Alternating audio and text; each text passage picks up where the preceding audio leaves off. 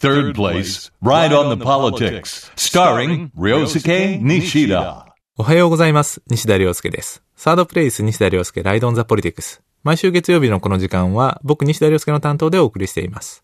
社会学者で東京は大岡山にある東京工業大学の教員を本職にしています。今日もですね、政治や社会の問題を掘り下げていきたいと思います。普段なかなか考えない政治と社会の問題に耳を傾け、朝から頭をフル稼働させて、普通とちょっと違う視点と知識を手に入れる30分にしてほしいと思います。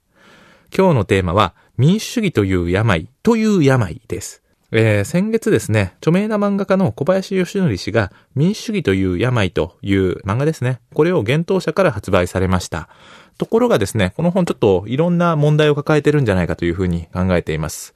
なので、今回はこの民主主義という病に反論する形でいくつか議論をしていくことにしたいと思います。この民主主義という病という本なんですが、実はですね、この本の中で僕と、それからこの番組でも何度かご紹介してきた、僕が1月にですね、復刊した文部省がかつて使っていた教科書ですね、民主主義という話を何度もしてきました。まあ僕とですね、この民主主義という本が、まあよく言えば批判されていると。で、ネガティブに言うとですね、まあ罵詈雑言を浴びせられているんですね。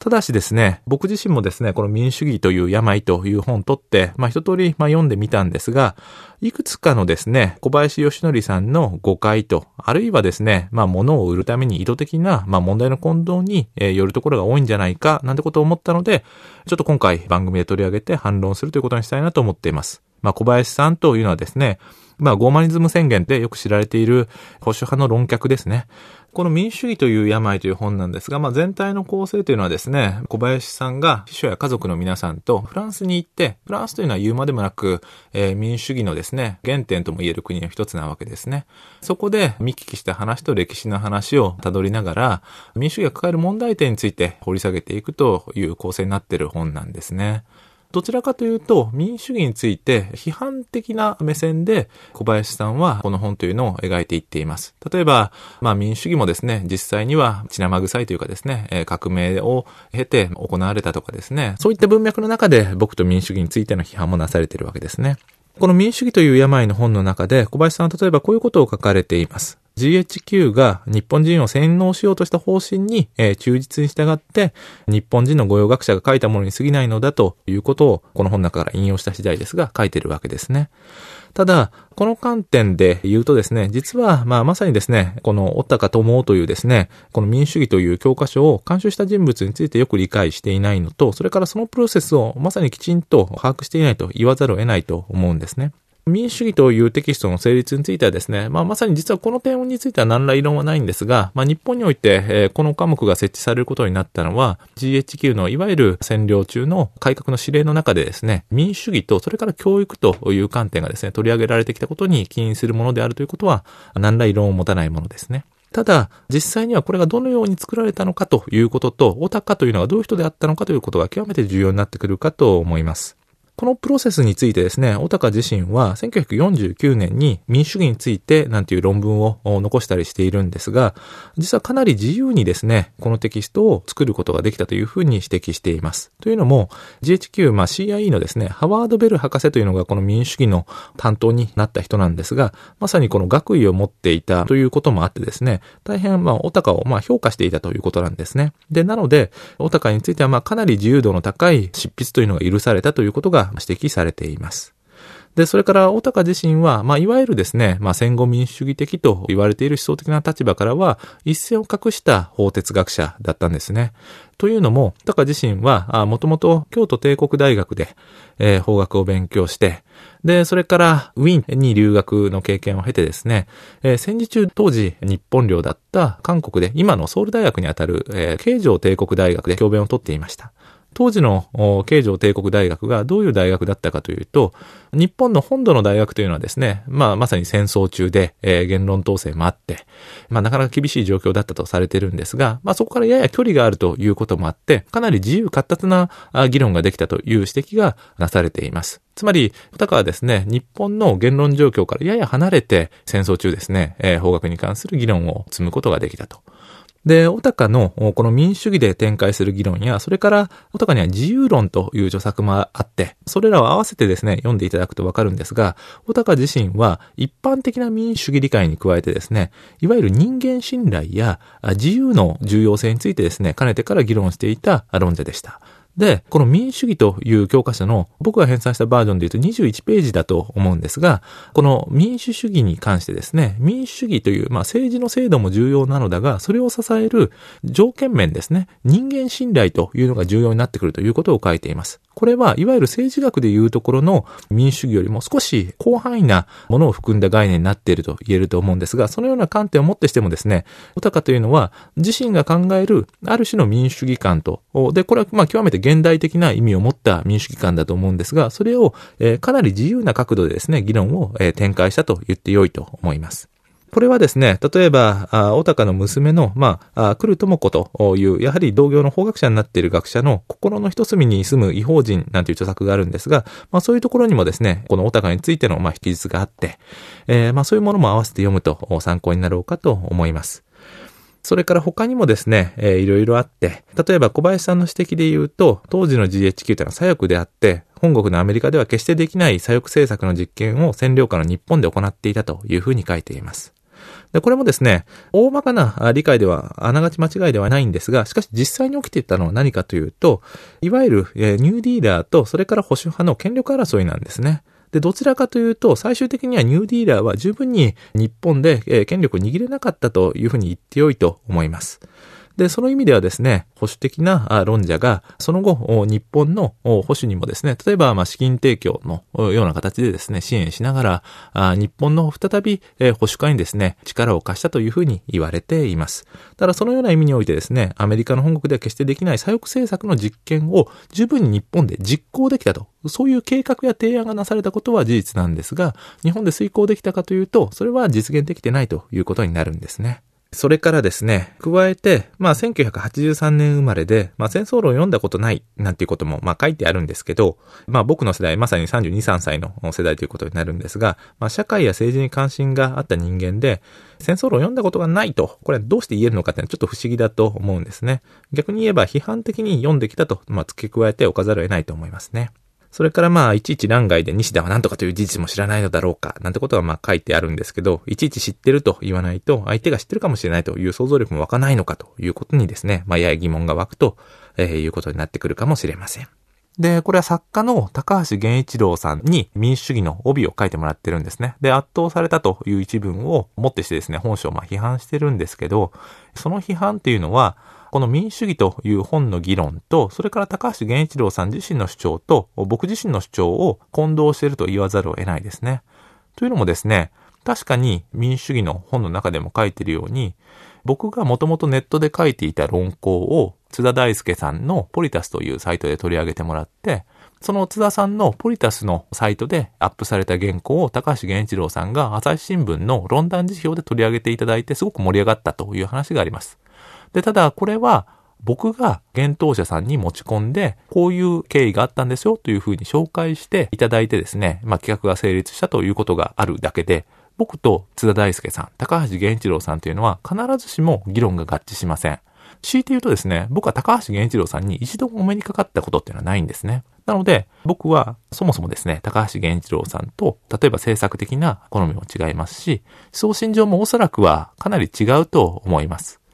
高橋源一郎さんというとですね、シールズの皆さんと一緒に本を出していたりするといったことからですね、まあそういったところも、まあ踏まえながらですね、まあ僕も世代的に近いということもあるので、小林さんは西田と高橋源一郎、それから津田大介っていうのはまあみんな似てるんじゃないかというふうに思ってらっしゃるかもしれませんが、実はですね、そうでもないんですね。で、まあ、それを踏まえてですね、例えば、この民主主義という病という本の中では、僕、それから津田大介さん、それから江川翔子さんが、オウム真理教の洗脳装置とおぼしきものを、まあ、装着して洗脳されてるんだみたいな、あ印象を持たせるイラストがありますが、少なくとも僕自身は無宗教、無信心、全くの、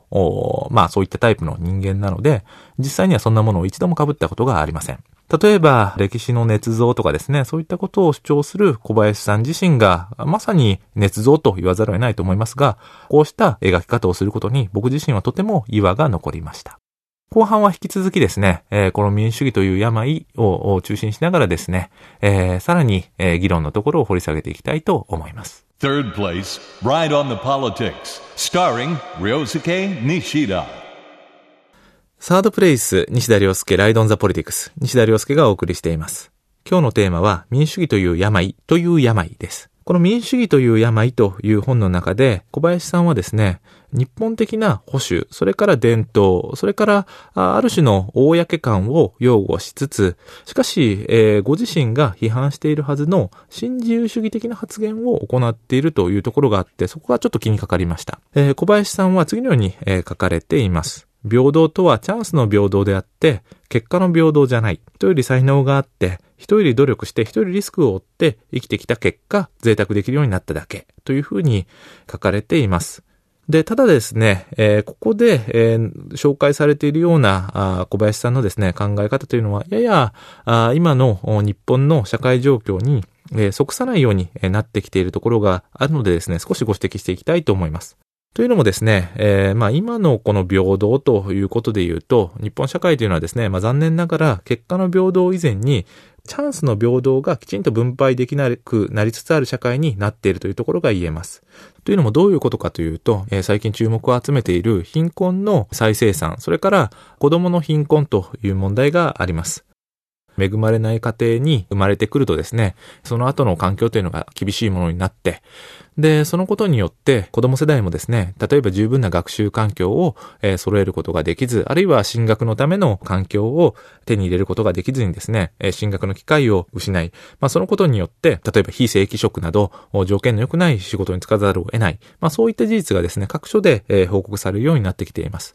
で、まあそういったことを鑑みてみると、単純に、えー、チャンスの平等ということをですね、自明視することはできなくなっているのが今の日本社会だということができるでしょう。したがって、えー、小林さんというのはですね、まあ、時代の機微を捉える類稀な才能を持った漫画家だということはこれは間違いないと思うんですが、しかし、だからといって、そのことをですね、自明視して、えー、社会にま押し付けるというのはなかなかの難しいところを含んでるんじゃないかと思います。で、そのことはですね、小林さん自身が、まあ、普段おっしゃってるような日本的な保守や、それからいわゆる、まあ、戦後民主主義的な価値観に基づかない、まあ、より、えー、伝統的な側面をに目を向けてみるとしてもですね、ややですね、矛盾する点があるんじゃないかという気がしています。それからですね、え、この本の中では、民主主義の問題をですね、まさに主義の問題だと、イズムの問題だというふうに、ま、還元している議論が、ま、なされてるんですが、その意味ではですね、え、この本の中で、ま、通して行われている議論というのはですね、やや直接民主制の議論と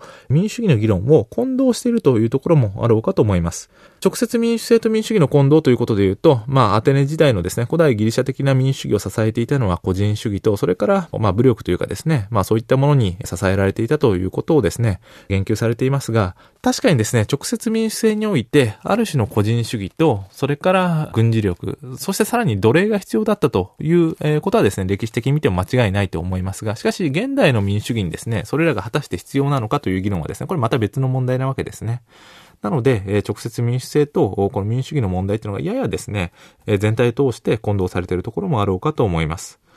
で、まあ、その意味で言うとですね、この直接民主制というのもですね、え実際には、あ世界中見渡してみても、ほとんど成立している国というのはないわけですね。しかし、いわゆる現代的な民主主義、それからまあ民主制というのはですね、まあ様々なバリエーションはありつつも多くの国々で共有されているというところもあります。